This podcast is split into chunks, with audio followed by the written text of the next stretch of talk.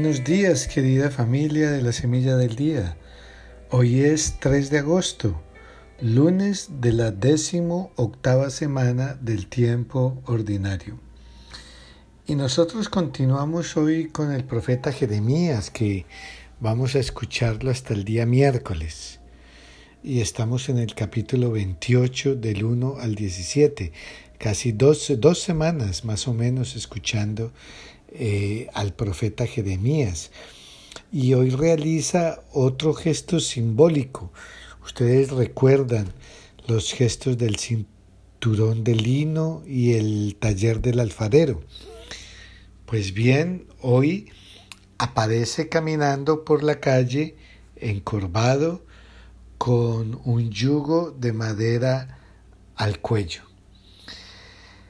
Y el rey en el momento es Sedecías, es un rey débil, eh, que cree que con la ayuda militar de otros reyes vecinos va a poder resistir al poderoso Nabucodonosor.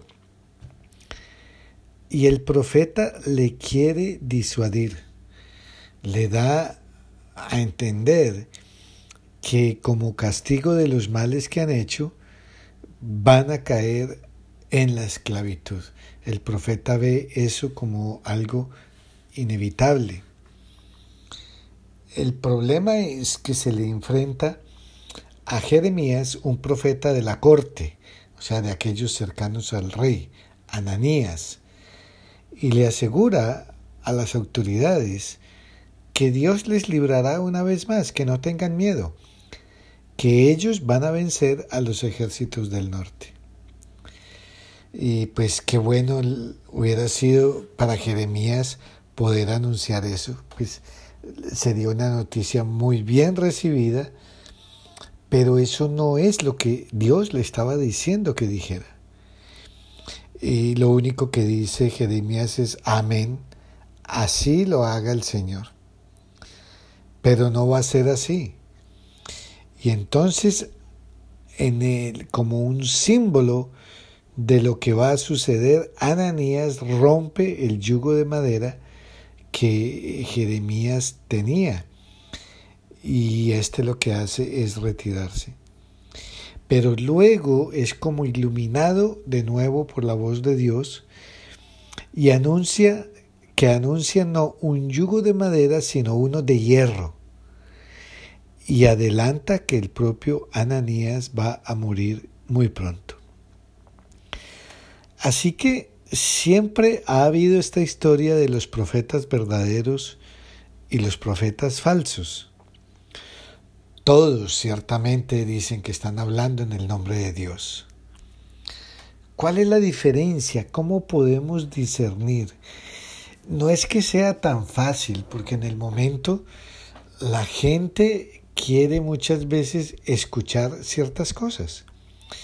Y cuando encuentran quien les dice las cosas que, quiere, que quieren escuchar, pues entonces eh, alaban y agradecen y tratan bien a esa persona. Eh, eso es lo que hoy día se llama populismo, eh, palabras demagógicas que utilizan mucho sobre todo algunos políticos, que lo que hacen es tratar de vender una situación muy buena que en realidad no existe y que ellos no saben si en realidad esa situación se va a mantener. Entonces eso es como inducir al pueblo a una falsa confianza. Y mientras tanto lo que hacen los que están en la autoridad en el momento es pues tomar ventaja de eso. Y como al pueblo muchas veces le gusta ese tipo de noticias, pues entonces eh, es fácil manipular la situación así. Eh, así que el profeta Ananías, él ni le pasa por la cabeza que algún día Jerusalén pueda caer, no lo cree. El problema con los verdaderos eh, profetas como Jeremías es que intentan ser fieles a la voluntad de Dios. Y entonces esos profetas sí se atreven a denunciar los pecados de los oyentes y muy a pesar a anunciar castigos. Ya sabemos que los anuncios que hacen los profetas siempre son condicionales. Entonces se anuncia un castigo si, si no hay conversión. Que, eso es lo, que ese es el fundamento de todo eso. Porque Dios al final de cuentas, Él no quiere el mal para nadie. Ya hemos hablado de ese tema, pero es bueno insistir. Dios anuncia el mal, claro, porque si estamos actuando mal, pues vamos a ir mal. Como si va uno por una carretera y se pasa un aviso donde dice no hay adelante que hay un derrumbe, pues alguien nos va a decir, ojo que si sigue ahí se va a ir al abismo. Y si hacemos caso, frenamos. Si no, pues seguimos y ya sabemos cuál va a ser el resultado. Entonces aquí pues es lo mismo que por ejemplo un padre. Ustedes se imaginan a un padre o una madre de familia que siempre le esté dando la razón al hijo, que siempre esté haciendo todo lo que el hijo quiere, que le dé todo lo que pida, pues ese hijo se va a malcriar y, no va a crecer eh, con valores propios y valores que le hagan caminar caminos rectos. O el educador, que siempre le concede a los alumnos lo que ellos quieren, que siempre cede a sus peticiones, que no les exige. Entonces, eh, y, y entonces la pregunta, claro, puede ser, y entonces, ¿cómo sabemos quién es buen profeta y quién no? Jesús lo dijo muchas veces, por los frutos los conocerán. Eh, desafortunadamente a veces los frutos se, van, se ven más tarde. Y por ejemplo, Jeremías sigue siendo recordado hoy como un verdadero profeta de Dios, mientras que Ananías pasa a la historia como uno de los profetas falsos. Sin embargo, hay que reconocer que no es fácil distinguir muchas veces entre la auténtica voz de Dios y, y, la que obedece, y la que obedece más bien a intereses personales o que obedece a, a, los, a los postulados o a los intereses de la mayoría o de los más poderosos. Entonces, eh, no siempre es fácil eh, para los miembros de la iglesia eh, pues distinguir si realmente eso que se dice viene del espíritu con mayúscula o con espíritu eh, del espíritu con minúscula, o sea, la idea de cada persona. Por eso es importante estar siempre en sintonía con la palabra de Dios. Ella nos ayuda cada vez más que vamos avanzando en el camino a tener esa intuición, a darnos cuenta quién va por el camino recto y quién va por el camino torcido. ¿Por qué? Porque la palabra de Dios es un faro, es la luz que ilumina. Así que la pregunta más bien sería es, ¿y yo estoy buscando la voluntad de Dios con sinceridad? Eh, por ejemplo, en una comunidad hacemos discernimiento comunitario para tomar decisiones o nos engañamos buscándonos a nosotros mismos y manipulando más o menos la voluntad de Dios de una manera consciente? Así que tendríamos que pedir con el Salmo, Instruyeme, Señor, en tus leyes, apártame del camino falso. No quites de mi boca las palabras sinceras. Sea mi corazón perfecto en tus leyes.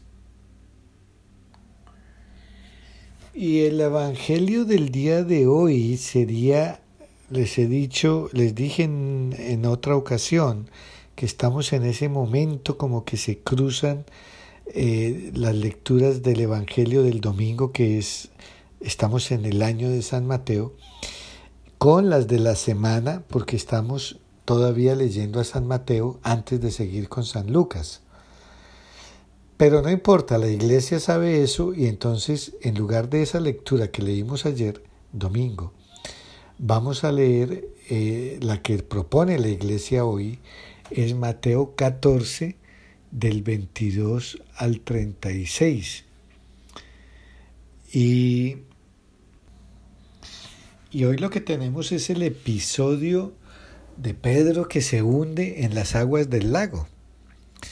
Eh, este es un pasaje en el que vemos muy bien el carácter de, este discípulo que es un poco impetuoso.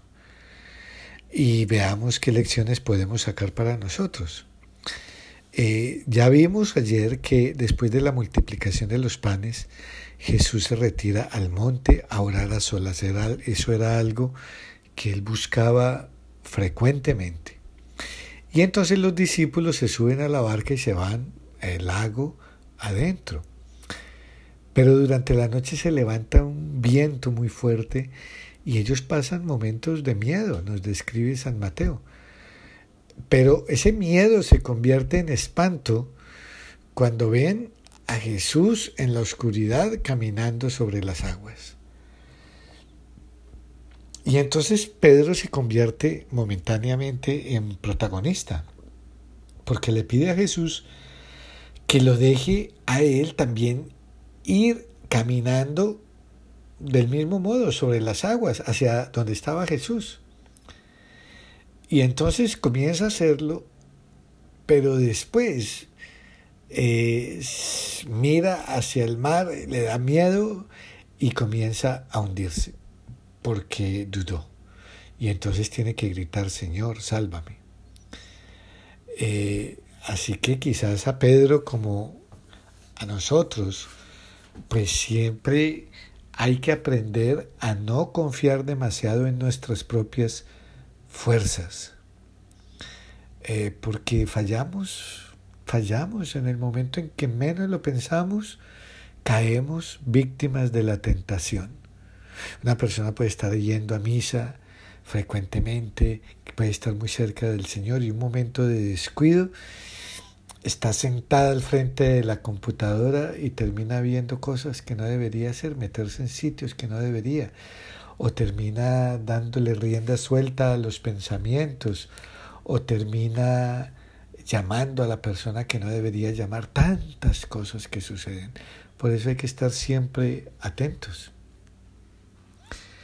Y, pero Jesús hace que amaine el viento y, y ciertamente los apóstoles, reaccionan con admiración diciendo, realmente eres hijo de Dios. Así que nosotros nos tendríamos que mirar al espejo de Jesús para ver cómo él compaginaba su trabajo misionero, que era muy intenso y muy generoso, con los momentos de retiro y de, de oración. Eh, ¿Por qué se retiraba Jesús? ¿Por qué sacaba esos momentos? en el diálogo con el Padre es donde Él encontraba su fuerza para entregarse al servicio de los demás.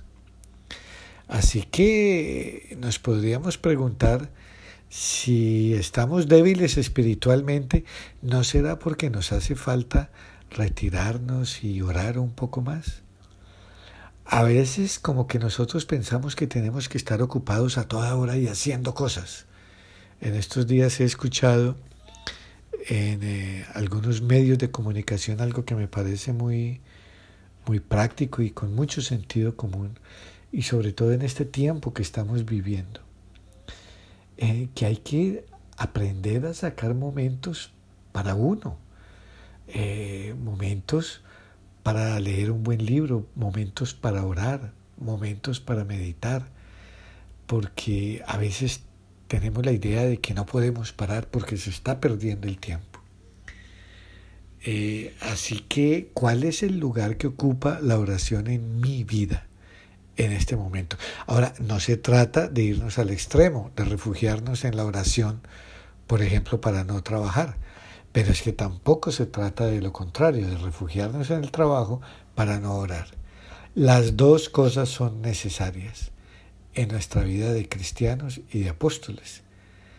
Eh, así que la barca de los discípulos es siempre ha sido como un símbolo de la iglesia que va a través de los siglos atravesando el mar de la vida. Y muchas veces, lo sabemos, ha, sido verdaderamente zarandeada por vientos que vienen en dirección contraria. Y a veces es por problemas internos y a veces es por la oposición de los enemigos de la iglesia.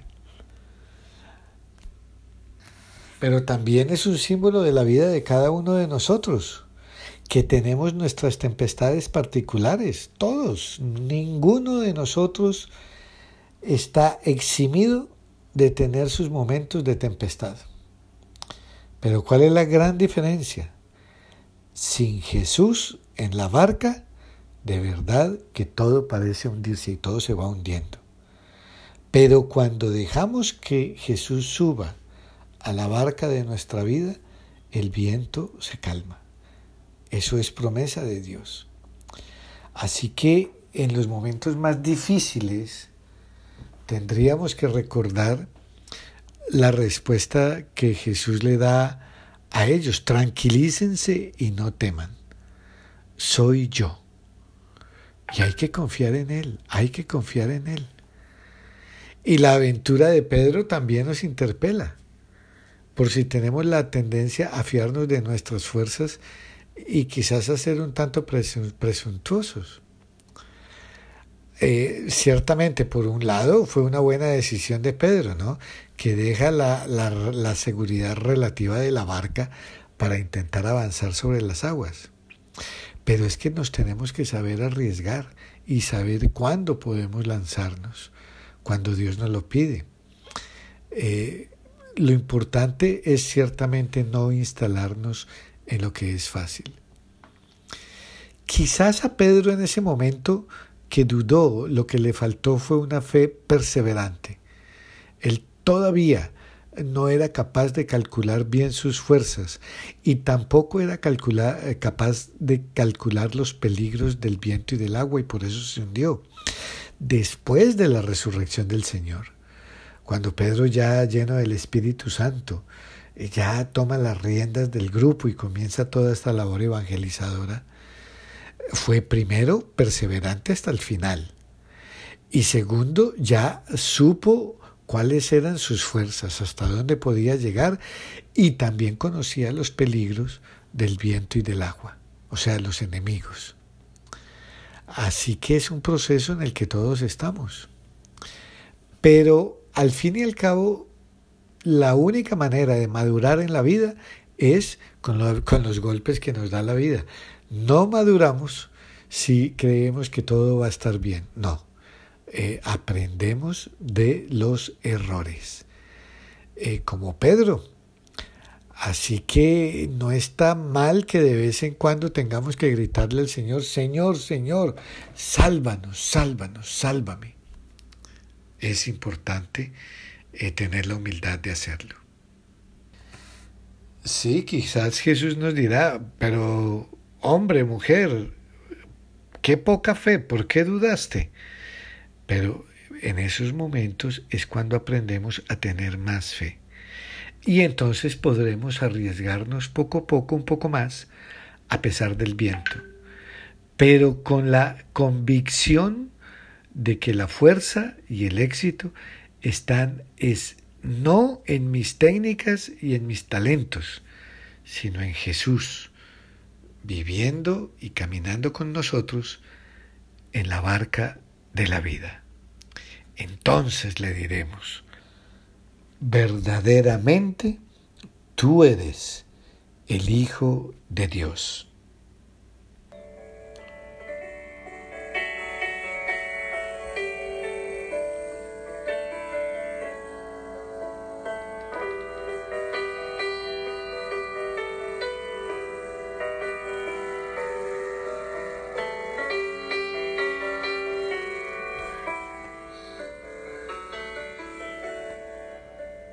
Apártame, Señor, de los caminos falsos y dame la gracia de cumplir tu voluntad.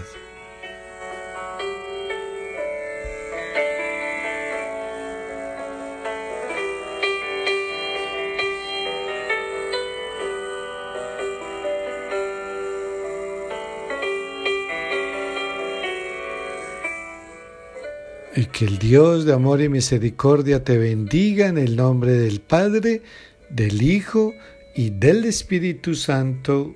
Amén.